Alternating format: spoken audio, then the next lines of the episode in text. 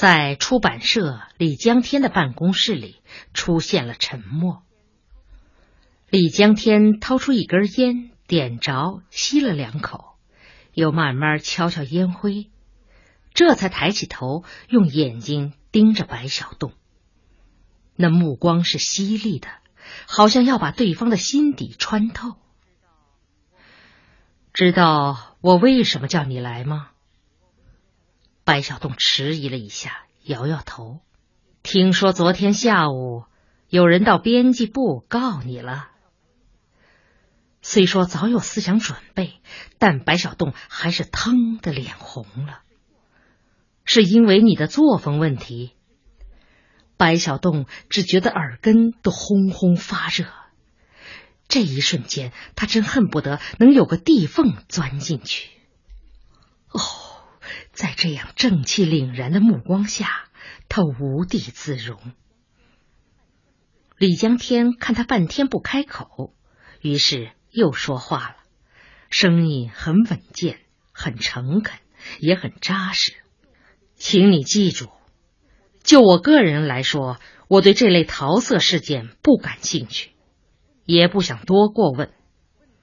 但是现在问题已经反映到我这儿来了，如果我还是睁一只眼闭一只眼，那就是渎职。这件事造成了恶劣影响，我不想多说。今天找你来是想告诉你几项决定。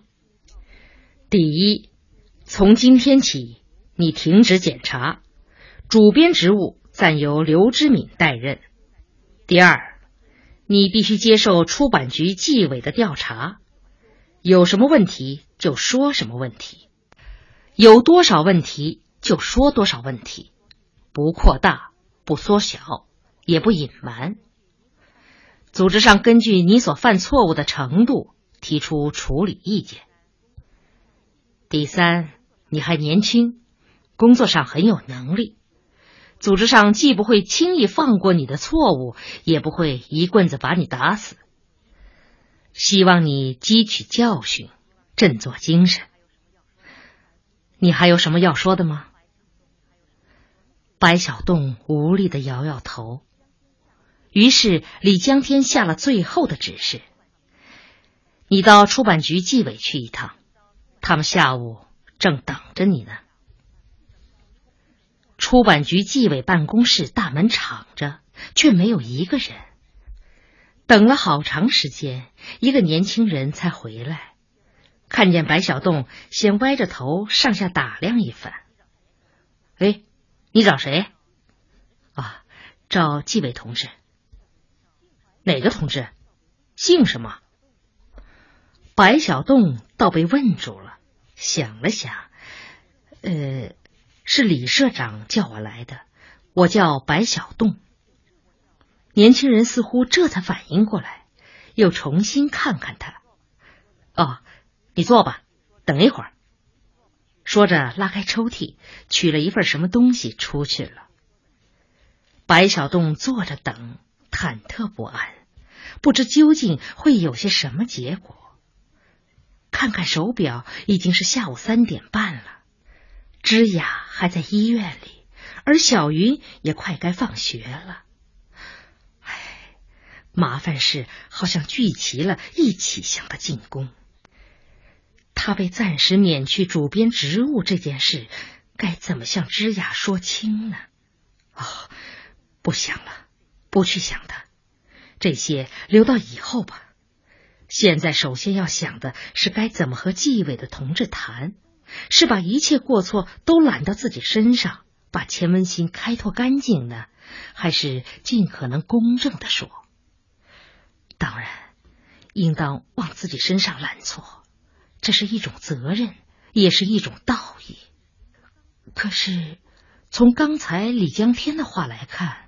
似乎钱维华控告了他。既然是控告，罪名一定很严重，说不定是控告他强奸了钱文新呢。如果那样，他不加区分的一概揽错，岂不是越想越不安，越想越严重？这个钱维华呀，做事情也太绝了，不仅当众羞辱他，而且跑到上级部门来告状，告到其他领导那儿也还罢了，偏偏又告到李江天这里。要知道，李江天嫉恶如仇是有名的，何况他这样做对钱文新又有什么好处呢？白小栋突然想起，当初钱文新曾经很认真的问过他：“要是咱们俩的事被人发现了怎么办？”他大气的回答：“发现就发现，随他去。”而现在事情真的被人捅开了，他就没法这样大气和洒脱了。当初钱文新曾经说过：“为了爱情。”我不惜一切，他也同样这样说了，是作为誓言说的。而现在真的到了支付代价的时候，他却感到突然，感到惶惑，开始衡量着代价是否适度。墙上的挂钟叮叮咚咚的敲响了，白小栋这才猛醒，看看时间，已经是四点了。他在这儿整整坐了半个钟头，怎么回事？那个年轻人到底干什么去了？要谈话就快谈，杀头也给个痛快的。又等了一刻钟，他实在有些坐不住了，于是拉开门，顺着走廊朝前走，想找到那位年轻人。走廊里静悄悄的，一个人影也没有。只有隔壁一间屋子里传出打字机咔嗒咔嗒的声音。他顺着声音走去，打字机的声音响了一会儿，停止住，于是可以听见两个人的说话声，是一男一女。哎，上边那些大头们也不知是怎么想的，是那个年轻小伙子的声音。哼，要都抓这些事儿。现在的年轻人只怕人人都得毙了。嗨，你管他呢！李社长交代的，你就如实转达。反正纪委有头头，你小兵一个，干嘛掺和？是打字员在说。哎，我给王书记汇报了。王书记说，现在纪委只管大事，如果谁和谁睡了觉都要纪委管，那不成了对行政部门的包办代替了吗？王书记说的是气话，他对党政分家一直有看法。哎，有看法归看法，别拿我们毛毛兵撒气呀！人家现在还坐在屋里等着呢。王书记说这件事我去办就行了，可怎么办？是成立个专案小组调查了解一番，还是教育一顿，来几句不冷不热的？那就随你便了。不那么简单，上次也是让我处理一件事，性质比这个恶劣多了。我丁是丁，卯是卯，自以为政策分明，伸张正义，哼！可没过半年，人家不知怎么一托关系，嚯，官复原职，还更神气了，闹得我不是鬼也不成人。哼！像这种得罪人的傻事儿，我再也不会去干了。哎，那你呀就去找胖子吧，胖子最喜欢听这个了。接着是一阵嘻嘻哈哈的笑声，脚步走动的声音。白小东以为屋子里要出来人了，于是连忙走开，回到原来的屋子。又过了几分钟，年轻人领着一个中年人来了，果然很胖。啊，呃，这是刘云高同志。呃，你和他先谈吧。刘云高便直向白小栋点头。年轻人嘱咐：“哎，老刘，你和白小栋谈完以后，向王书记汇报一下，记住啊。”哎嘿，没问题，没问题。于是年轻人拔腿就走。趁这会儿功夫，白小栋看看刘云高，他大约四十三四岁，笑眯眯的。眼睛有些浮肿，好像永远睡不够。哎哎，坐坐。他倒是一点架子也没有，热情的倒水沏茶，那副神态倒好像不是他来审白小洞，而是白小洞来视察他的工作。不等白小洞坐下，又递烟。哎，来抽一根。哦，不会，谢谢。嗨，抽一根嘛。哎，这是良友烟，黑市上几十块钱一条呢。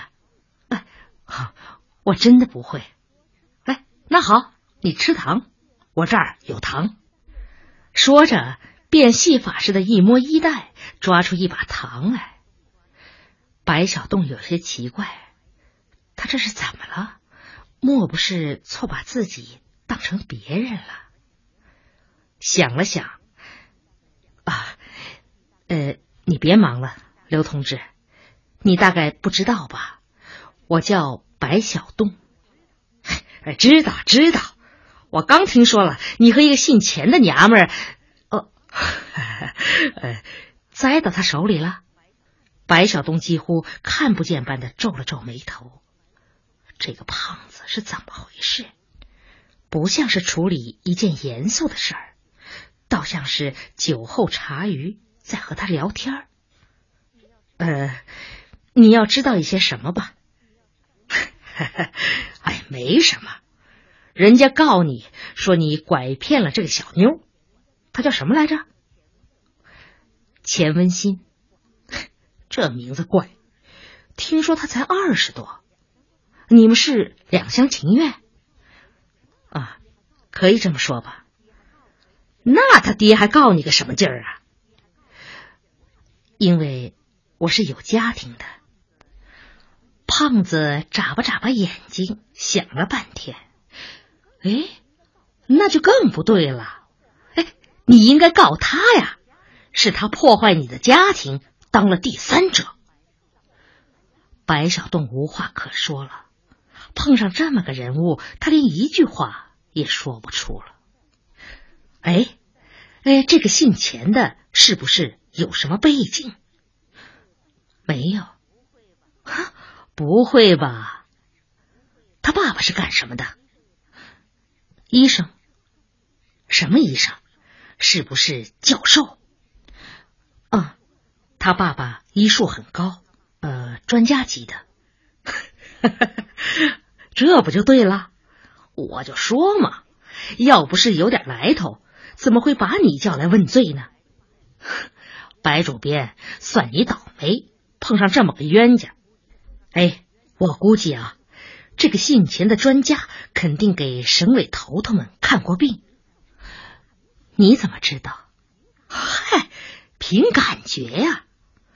我告诉你吧，男女关系算个屁事啊！要是抓这好事儿啊，二十四小时连轴转也抓不完。你没听说啊？咱省上新近出了几件大案，那都是惊动中央的。白小栋不说话，没法说话。这种谈话他从来没经历过。哎，这样吧，白主编，以后啊，你注意点儿别太风流啊！太风流了就得出错。呃，不过文人嘛，容易风流，大风流才出大才子，数风流人物还看今朝嘛。听说郭沫若就娶了好几个老婆，白小洞目瞪口呆，却又哭笑不得。桌上的电话铃突然响起来，胖子抓起电话：“哎，找谁呀？”“哦，白小洞。”“对，他在。”白小洞十分诧异，是谁把电话打到这儿来了？又是怎么打听到他在这儿的呢？他接过电话，还没张口，电话里就传出一个女人的声音，十分生硬，十分不友好。你是白小洞吗？对，你是谁？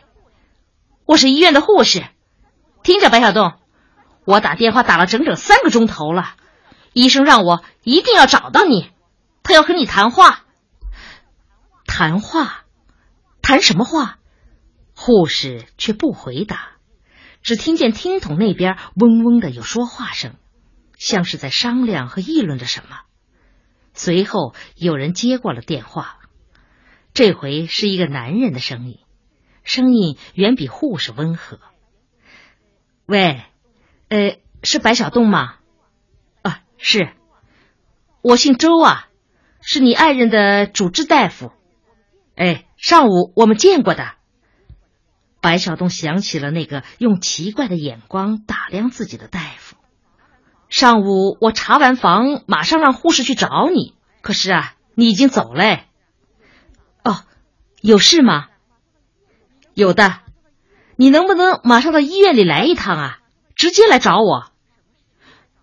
什么事？听筒里边迟疑了一下，随后才开口。呃，是关于你爱人。我爱人怎么了？哎，电话里面说不清楚啊。你最好马上赶来，我们面谈。白小东看看胖子，呃，可我这儿正有事。再急也没有你爱人的病急呀！你这个人到底是怎么回事嘛？对你爱人的病一点儿也不重视，你明白不明白？你爱人的病很严重啊，十分严重。我们一直瞒着他呢，他恐怕顶多只能活两个月了。脑子里嗡的一响，白小洞眼前一片昏黑。急急的走，痴痴的走，茫无目的的走。说茫无目的的是不对的。白小东现在目的很明确，是往医院去，去找周大夫。去回到枝雅身边。他离开枝雅多久了？从上午十点半到现在，整整七个小时。啊，不，不对，比这还要早，早得多。两个月来，甚至更早一些。自己是怎样对待他的呢？深深的看过他一眼吗？和他说过一句温存的话吗？关心过他的欢乐和痛苦吗？哦，不说其他，智雅已经得了这么严重的病，已经病了不是一天两天了。可自己何曾往心里去过？何曾往心里去过呢？鬼迷心窍，这真是鬼迷心窍啊！眼前的一切都在晃动。那些来来往往的车辆和人流，那一座座鳞次栉比的建筑，都好像焦点不清，变成了一团团蠕动着的影子。一切对白小栋都毫无意义，一切都与他毫不相干，一切都是机械而呆板的。当他稍稍清醒一些，能够回过神儿来分析自己的时候，他才觉得诧异。自己完全是在乱走，完全是受着一种下意识的摆布，可左绕右绕，却总朝着医院的方向，丝毫不出错。这真是不可思议，真是奇怪透顶。但清醒不过是一刹那间，他马上又头脑昏昏的。无数思绪从四面八方涌来，搅得他什么也想不清，什么也抓不住，只觉得胸腔里那颗心在往下沉，一直沉，似乎要穿透躯体，一直坠到那明明茫茫的地层深处，真是荒唐至极。枝雅，他怎么会得病呢？看吧，大街上熙熙攘攘，有多少人？漂亮的，不漂亮的，洋气的，土气的，年老的，年少的，为什么这病不往其他人身上轮，偏偏轮到芝雅身上？要知道，他是一个最好的人，一个最善良、最温存、最知道体贴别人的人。